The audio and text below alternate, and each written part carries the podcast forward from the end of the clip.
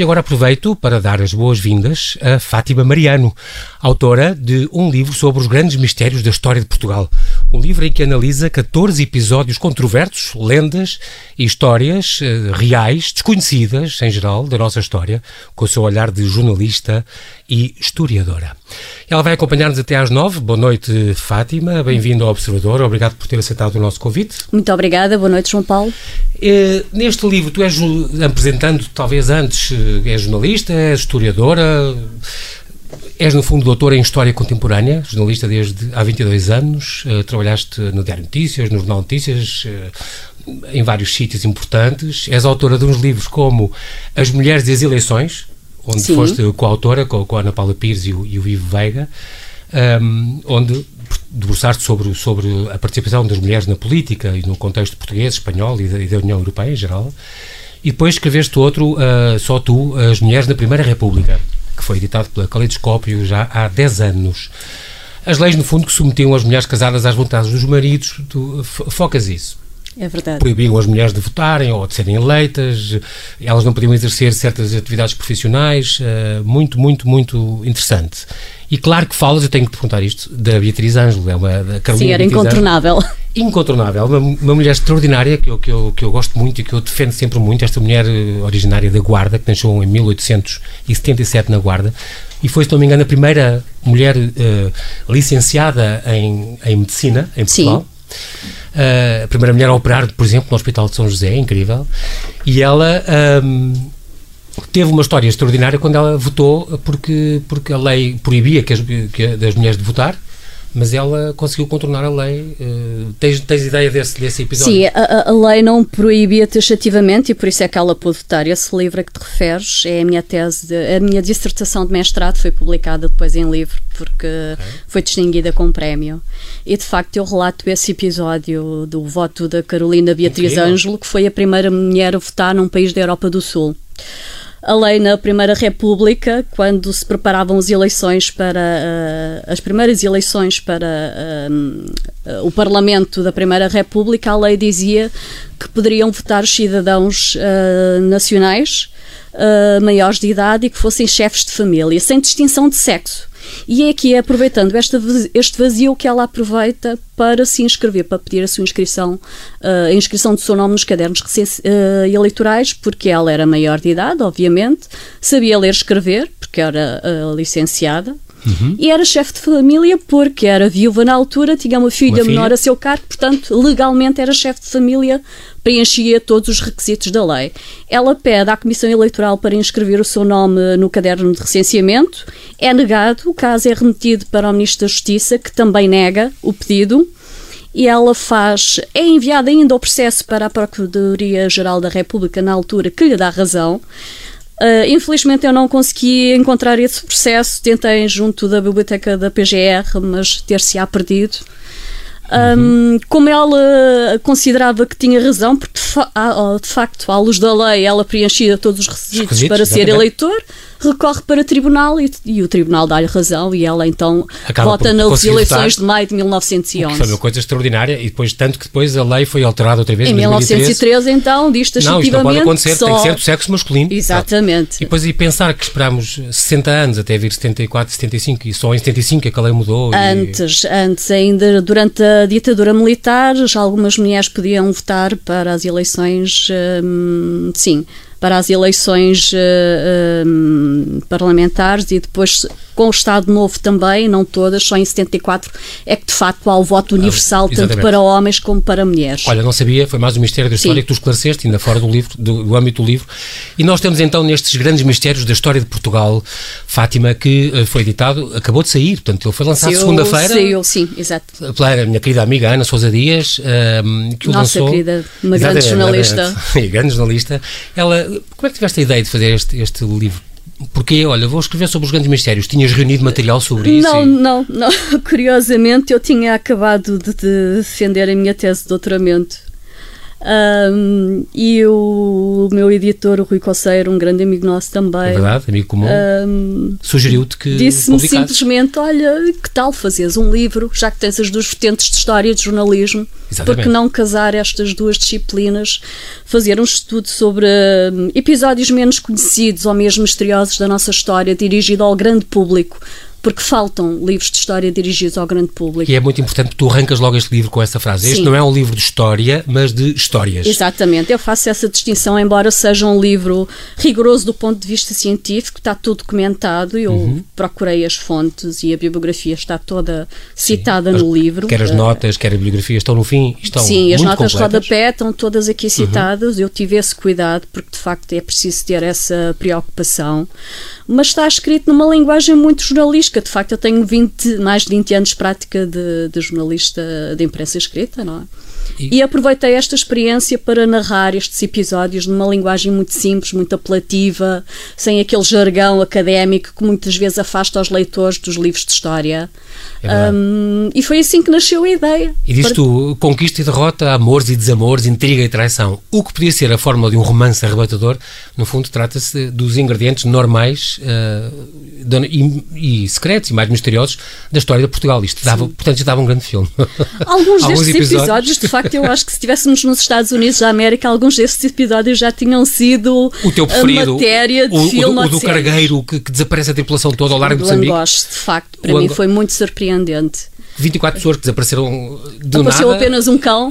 é o único ser vivo que aparece ah, no, no barco, é um cão. Tudo o resto apareceu, ninguém sabe se foram ninguém mortos, assassinados, atirados ao Ou pelo menos quem sabe não diz. Hum, Porque tá. algumas ainda pessoas é um estarão vivas, foi em 73, em plena guerra colonial, colonial. haverá pessoas ainda vivas, uh, mas não se sabe de facto o que é que aconteceu a estes 24 homens. O barco foi encontrado ao largo do canal de Moçambique, um, ah, parcialmente e, e queimado, Pemba, e o é? único é? ser vivo era um cão. Incrível. Ainda é um mistério que, que, ainda hoje está. Podem ter ido para a África do Sul e juntar a Frelimo. Não ou podem se sabe, o mar está, tinha, tinha tubarões, eles ou tinham meios para sair ou foram raptados. Há várias teses hum. em cima da mesa, mas o período era conturbado. 73, em 74 há a Revolução em Portugal, pois todo o período de descolonização é um período Exatamente. muito complicado. Segundo algumas fontes, fontes há, há documentação que terá desaparecido também, claro. portanto. É um erro grave dizer-se que a história não tem qualquer valor para o desenvolvimento das sociedades. É, um, Sim. é uma tese tua.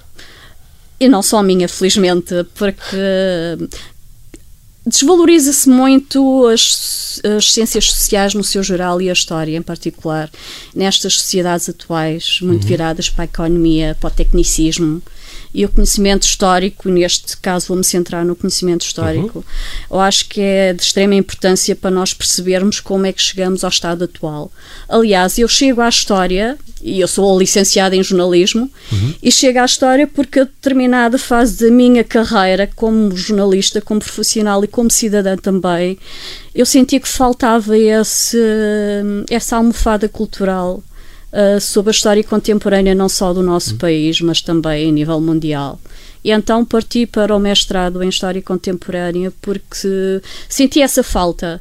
E isso enriqueceu muito e eu notei a diferença no meu trabalho e na minha posição enquanto cidadã, enquanto cidadã questiona uhum. o porquê do mundo ser assim e porquê tomar estas políticas e porque não outras. Temos muito que aprender com o que se passou e não, não é só a Segunda Guerra Mundial, temos muitos claro. outros exemplos, não é? E, e dizes bem que a história e o jornalismo uh, têm muito, muitas coisas em comum, como essa procura da verdade, essa...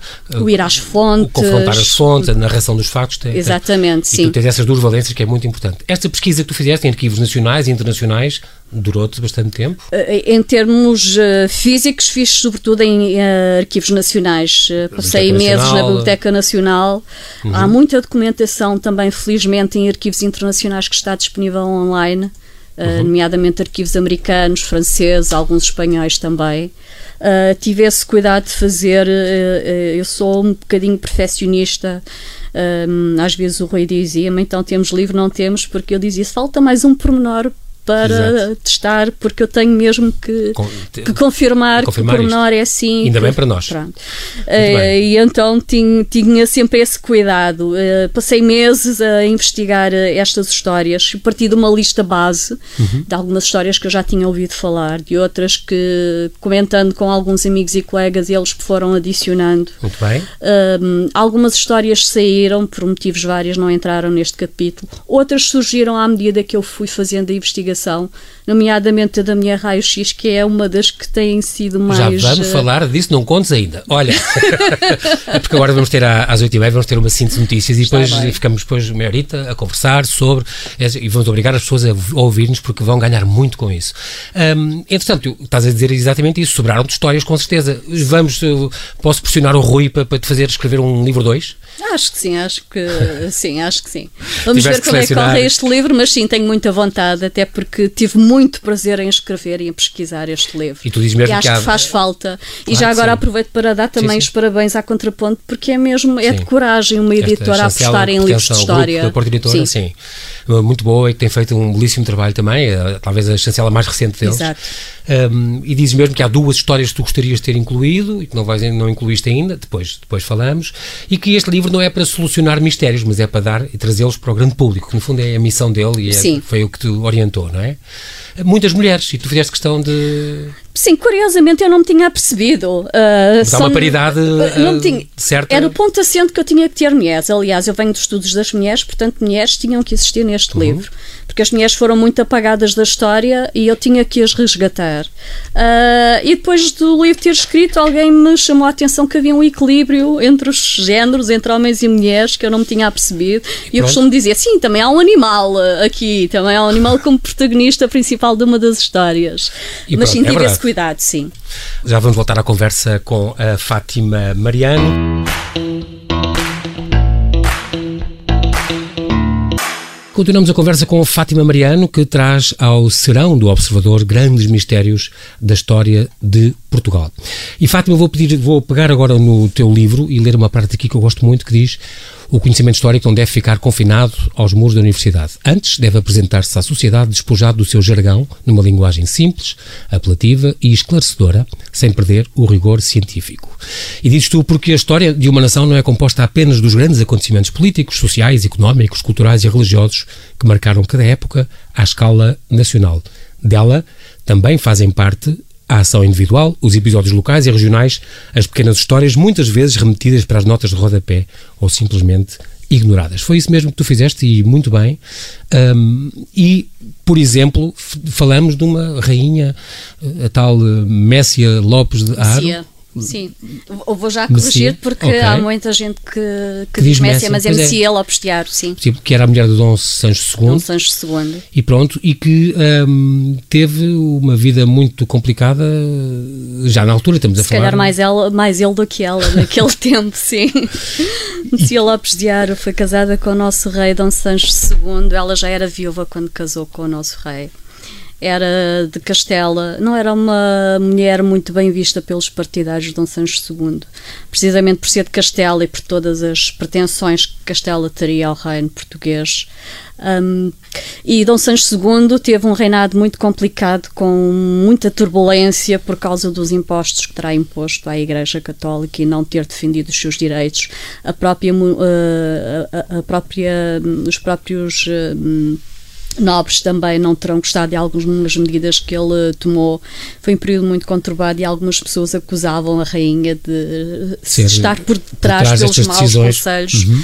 que, está, que dava ao rei. E, portanto, eh, quando, quando o, Dom Afonso, Conde de Bolonha, que era o irmão do Dom Sancho, regressa a Portugal uh, para tentar tomar de assalto o, o, poder, não é? Há-se uma guerra civil e ela desempenha um papel muito importante nesse período. Este Afonso que veio ser o Dom Afonso III? Dom Afonso III, que também tem uma história curiosíssima. Mas é o tal que já era casado e depois... Uh... Exatamente, era o que era casado com a Condessa Matilde de Bolonha, muito mais velha do que ele, 20 anos mais velha do que ele, uh, mas quando ele vem e assume o trono em Portugal, uh, parte à conquista das terras do Algarve que ainda faltavam. Exatamente, foi ele que fechou, digamos, as fronteiras. Uh, mas depois o rei de Castela reivindica que as terras eram dele e então para não haver ali um conflito ele aceita casar, casar, com Beatriz, uma das filhas ilegítimas do rei de Castela, quando ainda era casado com a condessa de Bolonha. Portanto, por ser bígamo e, e, e por ser e, eh, uma relação incestuosa porque, porque, porque era primo. Sim,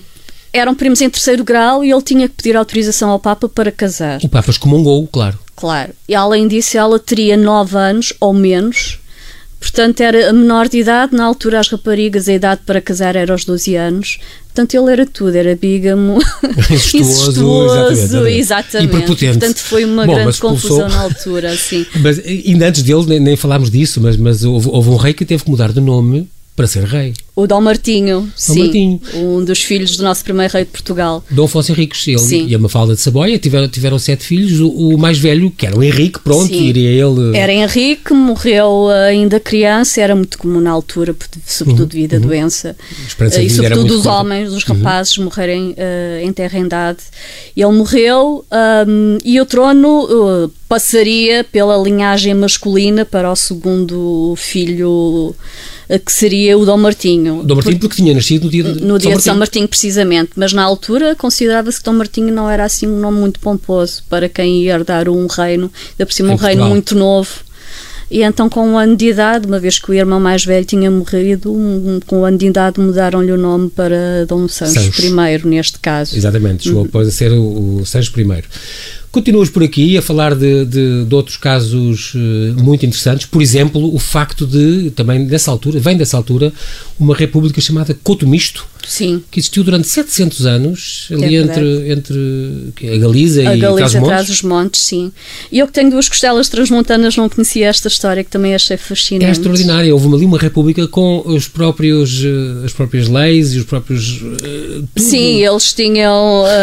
eles quase faziam o que queriam. Uh, o que queriam. Eles eram um pequeno reino encaixado entre a Galiza e o Trás-os-Montes. Tipo Andorra, portanto, um, com as suas leis e a sua independência. Sim, tipo, tipo Andorra, sim. Um, os cidadãos poderiam escolher a nacionalidade que queriam. Poderiam ser eh, aos espanhóis, galegos, portugueses. Uhum. Poderiam mudar durante a sua vida de nacionalidade. Isso é, é muito curioso porque as próprias casas, quando eles casavam, decidiam se a casa era galega, espanhola ou portuguesa, consoante a lei que lhes desse mais vantagens também. Porque Portanto, eles depois. Se fosse hoje era consoante o IMI. Exato, é mais ou menos isso, mais ou menos isso. Aliás, há, há casos, não só no Cotomisco, mas noutras zonas raianas, em que as casas tinham duas cozinhas, uma portuguesa e outra galega, e portanto, consoante as leis, eles, se fossem perseguidos pela justiça portuguesa, fugiam para a cozinha a galega e espanhola, para não serem detidos, obviamente. Exato. Há uma parte extraordinária que conta que eh, em Portugal ou em Espanha, os habitantes do Cotomisto consideravam-se automaticamente incluídos na administração do Estado que não estava em conflito em caso de guerra. Sim, uma guerra, eles não, não eram obrigados a entregar nenhum dos exércitos. Eu quero ir para o, para, o país está, está em sim. paz. Pronto. Não se consideravam súbditos de qualquer das duas coroas, mas quando casavam, o noivo erguia um copo de vinho em honra do monarca, a quem naquele momento escolhia ser Naquele fiel. momento, poderia Exatamente. mudar depois de opinião. Tornando-se assim português ou espanhol. A qualquer altura podia mudar de opinião. Exatamente, Exatamente sim. Extraordinário isto. Muito. E só acabou, parece, no século XIX. Século XIX, porque havia muita pressão por parte dos portugueses e dos espanhóis, porque eles não pagavam imposto sobre propriedade, impostos comerciais, portanto havia muita pressão Sim, claro. porque eram, tinham Injusto muitas vantagens. Para os outros cidadãos, sim. claro que sim. Depois contas também a história dos cinco, não sei se cinco, se seis falsos de Dom Sebastião. Há um sexto que não há muito, muita informação sobre ele, portanto desenvolve mais os cinco. Os, os, os desejados uh, que foram os cinco aparecendo. fingidos que, que se apresentaram como sendo o rei desaparecido ou morto. Em Alcácer, em Alcácer, em Alcácer 1578.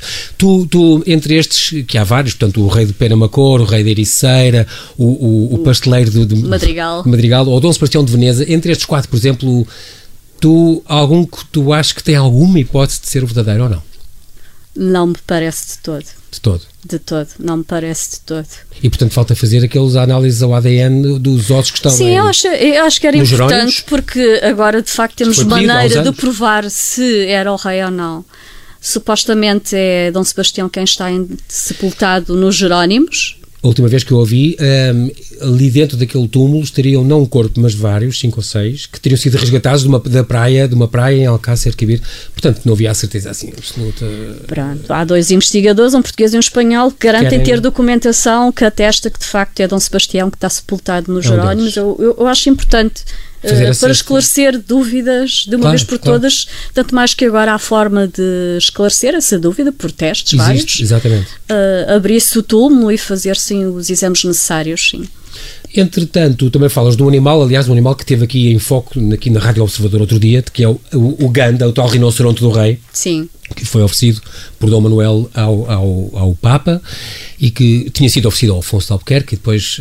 O Afonso de Albuquerque ofereceu ao Dom Manuel I, Foi sim. por aí, pela Europa toda até Roma, ia de barco, sim. depois naufragou Sim, coitado, teve um, um desfecho infeliz. Ele causou muita curiosidade quando uh, acostou em Lisboa. Uh, porque era a segunda vez que se via um rinoceronte indiano na Europa. O primeiro tinha sido na antiguidade, portanto já não havia sequer ah. memória. Ah. E, portanto, causou muita curiosidade. Vieram pessoas de fora de Lisboa, inclusive às praias de Belém, quando ele chegou a ver o animal. Um, Não, e, uh, quando ia a caminho uh, do Mediterrâneo, uh, parou em Marselha e o rei de França foi. Sim, também teve. Ele próprio tinha curiosidade em ver o animal. Depois, Atenção que o rinoceronte indiano é um bocadinho mais pequeno que o africano sim, e tem sim, umas é placas, o corpo é todo com umas placas sim, grandes. E as descrições que da época faziam do animal é muito curiosas. O focinho de porco, as patas grossas.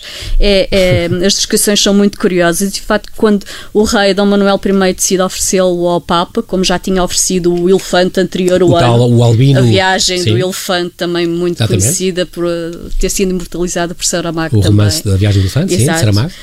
Um, o rei Dom Manuel I decide também oferecer este animal ao Papa na altura e ele vai de barco e uh, a meio da viagem há um naufrágio uhum. e ele não consegue salvar-se porque ele ia dentro de uma jaula com a pata ia preso com correntes. acorrentada e não consegue salvar-se, dá à costa, o corpo é empalhado e e segue para Roma na mesma, empalhado. Exatamente. E o, o, Dürer fez a famosa gravura sim, do, sim. Do, do, para imortalizar este, este rinoceronte. Ele esta ouviu, ganda, como nunca, se ganda, dizia. Exatamente. Nunca ouviu, mas, mas foi por descrição. Uh, sim, de um português um que terá enviado uma carta para a Alemanha para alguns amigos. Sim, sim mas está muito fiel. O, o, que ele, o retrato, a gravura, sim, está muito fiel. O, Albrecht Dürer era um grande, um grande desenhador.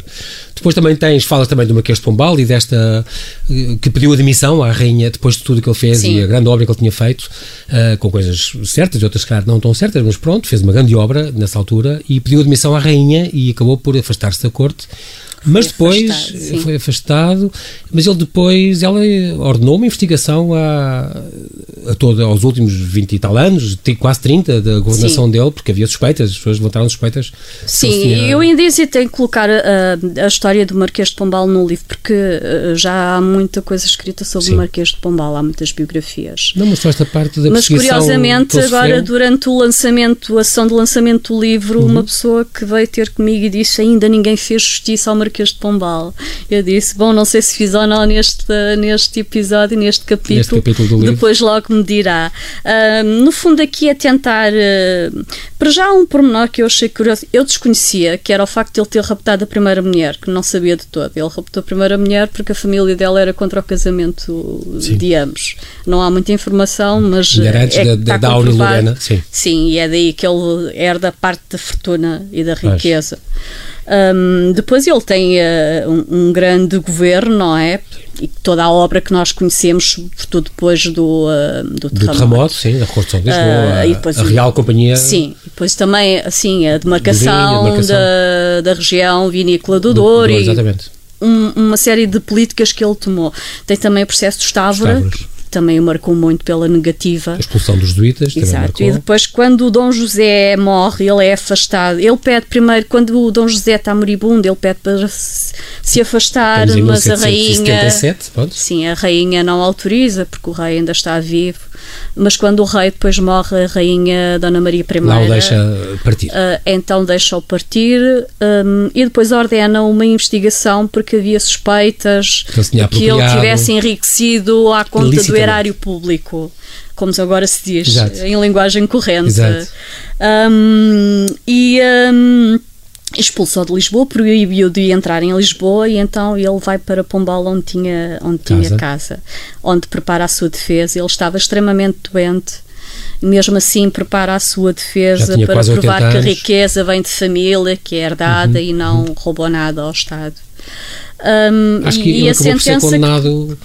Mas a, a sentença rainha... que é decretada são uh, penas corporais perpétuas que há quem interprete como sendo a pena de morte mas que a rainha, atendendo à idade, à doença e, e ao serviços. facto de ele ter trabalhado junto do pai e do pai ter gostado uhum, muito do, dele, então uh, faz um indulto com muita e... pena, digamos assim. Uh, ele morre e uns, anos, uns, anos, depois, cinco anos depois, ele acaba sim, por morrer muito doente. Acaba e... por morrer, sim.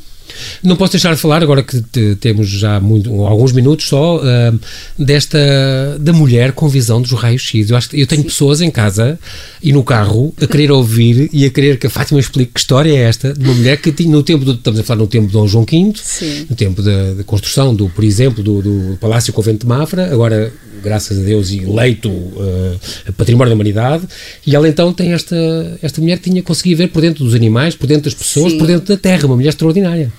Esta história foi daquelas que eu descobri por mero acaso quando fazia investigação para as outras histórias, porque às vezes acontece-nos nós estarmos uhum. a pesquisar um determinado acontecimento e depois surgirem-nos algumas uh, personagens curiosas como esta. E, e, eu que sou leitora de Saramago e gosto muito do Memorial de Convento, não fazia ideia que ele se tinha inspirado uh, nesta figura que existiu uhum. para construir a Belimunda. Esta Doroteia Iver é uma jovem algarvia nascida em Lagos que tinha o dom, segundo vários relatos, são vários, não me centrei apenas numa fonte, uhum. segundo vários relatos, ela tinha a capacidade de ver o interior dos corpos humanos e animais e o interior da terra também. Terá descoberto tesouros na Serra de Sintra, eu aponto alguns locais onde isso terá acontecido. Uh, foi graças a ela que se descobriram as nascentes e o percurso que a água fazia e se abriram os poços para abastecer o convento de Mafra, uh, mandado construir por Dom João V. E um, ela, graças a ela também se conseguiram descobrir algumas doenças em estado muito precoce, porque ela ajudava alguns médicos Conta-se que ela olhava para o interior dos corpos e conseguia ver os tumores no interior, em que zona Incrível. do corpo estavam localizados. Uh, ela só tinha este dom quando estava em jejum. Em jejum. Pois é. Sim. E em algumas fases da lua não funcionava. Incrível. E tinha uma irmã gêmea que não tinha esta capacidade. Não tinha este dom. Sim, isso, e alegadamente os filhos também não herdaram. Portanto, portanto esta mulher, um bocadinho com, com, com os dons, de, se calhar, de um super-homem, super-mulher neste caso, é, que já existiu no século XVIII.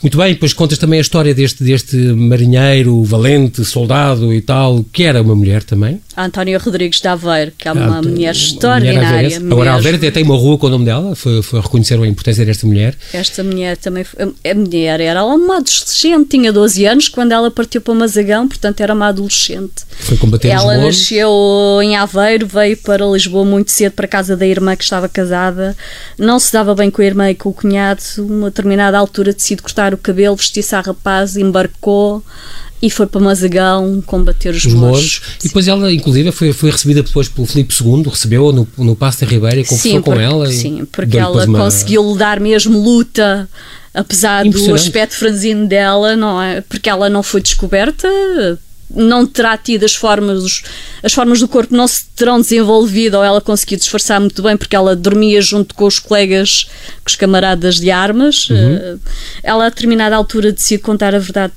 provavelmente porque o corpo já estava a ganhar formas femininas e tinha medo de ser uh, descoberta, acaba por casar com um cavaleiro também, vem para Lisboa e é reconhecida por todos os seus feitos também. Vamos ter aqui uma, uma breve pausa, já voltamos à conversa para uma parte final com a Fátima.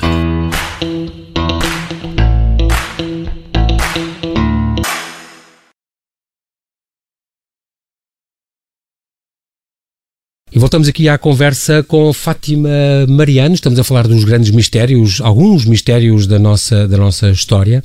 Concretamente, agora, nesta ponta final, uh, Fátima, por exemplo, tu trazes uh, à baila a conversa do, do a história do, do pirata português, o Bartolomeu, que também foi um pirata importante para os piratas do mundo inteiro. Sim, é verdade. Ele uh, terá sido, pelo menos pelas fontes mesmo da época, terá sido o autor do primeiro código pirata do mundo, uh, em que estabeleceu as regras, porque eles eram piratas, mas tinham regras, apesar de tudo. Havia um comandante que mandava e. Uh, Conta-se que, de acordo com o código, todos, toda a tripulação tinha direito de voto, um, tinham direito ao saque, a uma parte do saque, havia um conjunto de regras. Se não respeitassem, eram deixados abandonados numa ilha deserta, com alguma comida, alguma água e algum armamento. E a partir daí foram-se desenvolvendo outros códigos de conduta também de, de, de outros navios piratas. Uhum. Estamos a falar de 1660 e 1669, sim, essa década. Sim. Nas, Pirata das Caraíbas mesmo, é um Pirata das Caraíbas português. Sim, alegadamente terá sido inspirado dele também que se escreveu o Pirata mas o, das Caraíbas. Mas os saques dele. Ah, é? Não, não sabia, olha, Sim. como o James Bond, que, que foi inspirado também no, no aqui no, no, no Casino Estoril, nessa história.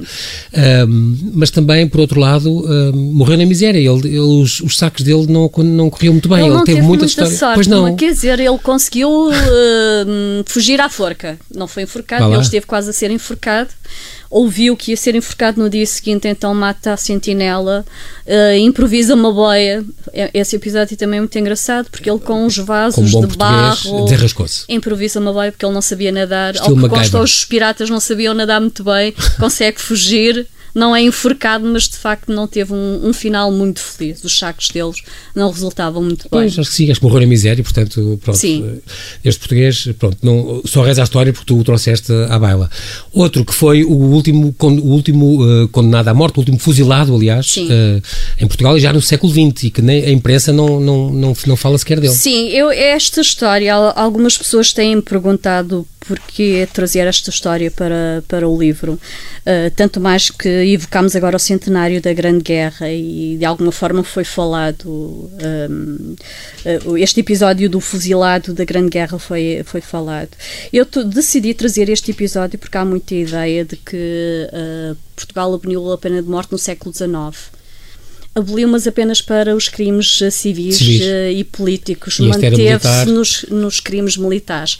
Tanto que o movimento abolicionista continuava a pugnar pela abolição total da pena de morte. E foi nesse sentido uhum. que eu decidi trazer aqui um, este episódio. Só na Primeira República é que é abolida de facto a pena de morte mesmo para crimes eh, de guerra, uhum. mas com o eclodir, com a entrada de Portugal na Primeira, na Primeira Guerra, Guerra, Mundial, é de novo. E voltou este caso em 1916. durante o Estado Novo também manteve-se a pena de morte. Esta exceção, para, este, este regime sim, excepcional. E isso não se fala muito e eu achei que era importante também uh, trazer a, ao grande público esta informação.